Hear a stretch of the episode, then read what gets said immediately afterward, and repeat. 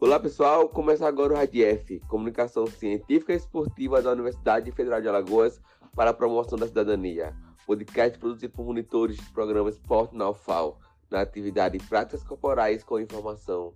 Seja bem-vindo a mais um episódio da série Me Conta aí RADF, onde serão vários episódios sobre curiosidades e histórias das práticas corporais e esportivas, contempladas no programa Esporte na UFAL edição 2022-2023. No episódio de hoje, vamos contar a vocês algumas curiosidades sobre a dança. A dança nasceu com os primeiros seres humanos, através do movimento do corpo, da batida do coração, do caminhar. Os seres humanos criaram a dança como uma forma de expressão. Por meio de pinturas encontradas nas cavernas, sabemos que homens e mulheres já dançavam desde a pré-história. A dança é uma expressão artística que usa o corpo como instrumento, Assim como o pintor utiliza pincéis e telas para criar seus quadros, o bailarino serve-se do corpo. A origem e evolução da dança começa com a dança primitiva, que surge de maneira espontânea e é praticada por uma comunidade. Geralmente é uma dança usada para celebrar um ritual específico, como as colheitas ou a chegada de uma nova estação do ano.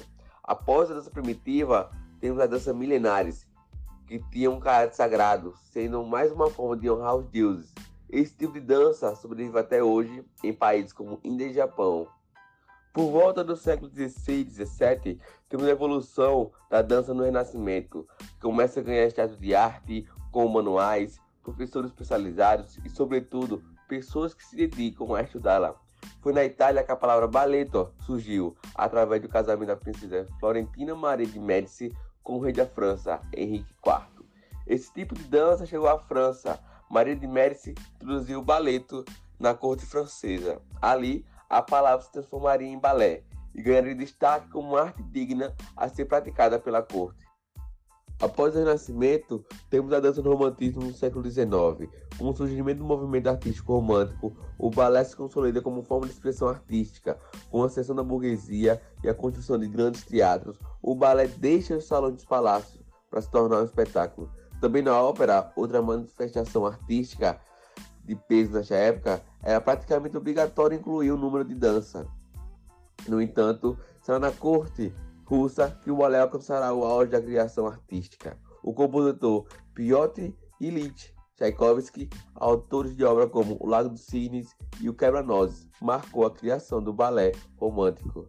A próxima evolução aconteceu na Europa Ocidental, com a expansão do cristianismo na Europa, a dança perde o seu caráter sagrado.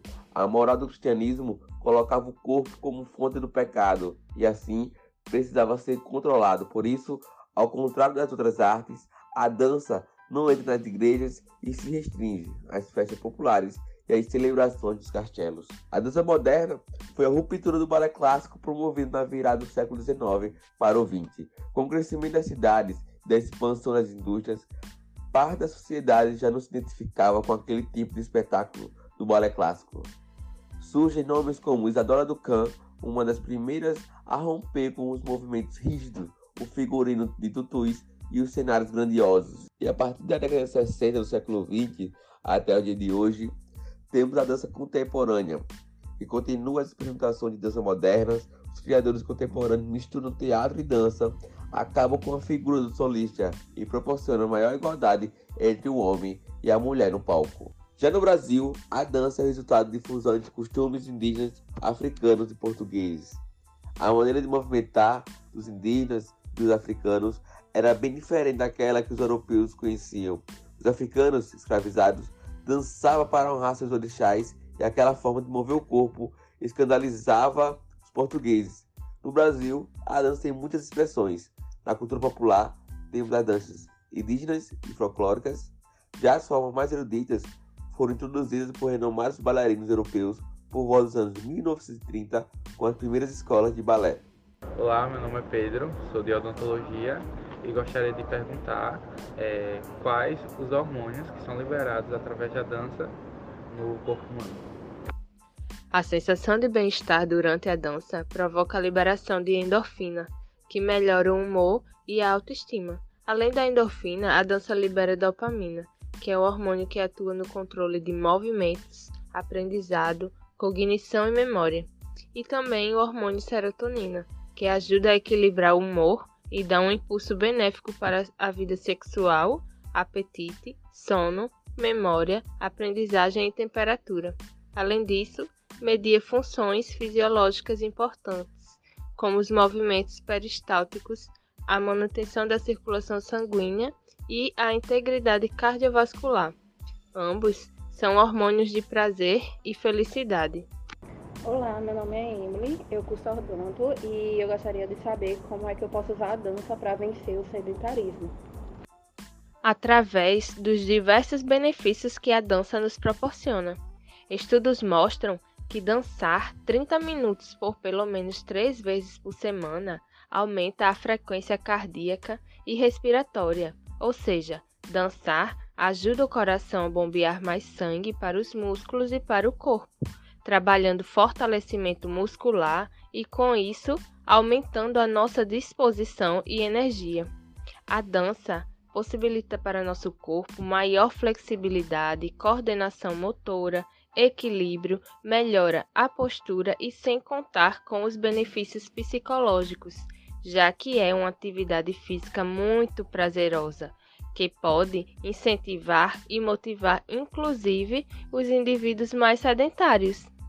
Olá, meu nome é Bruma Krishna, eu sou de veterinária. E minha pergunta é como vocês conseguem aplicar acessibilidade para pessoas que têm dificuldade dentro da dança?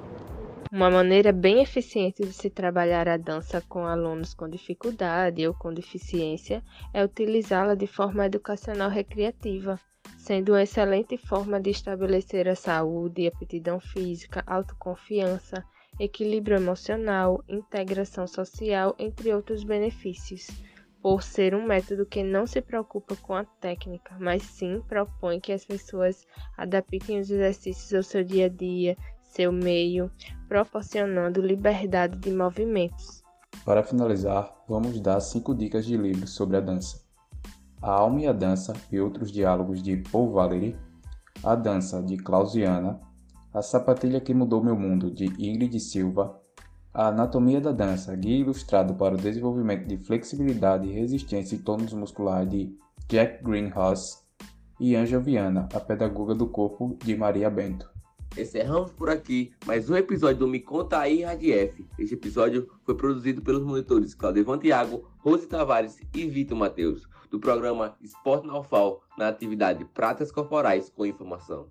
Sugestão de pauta, enviar no e-mail radiefufal.gmail.com.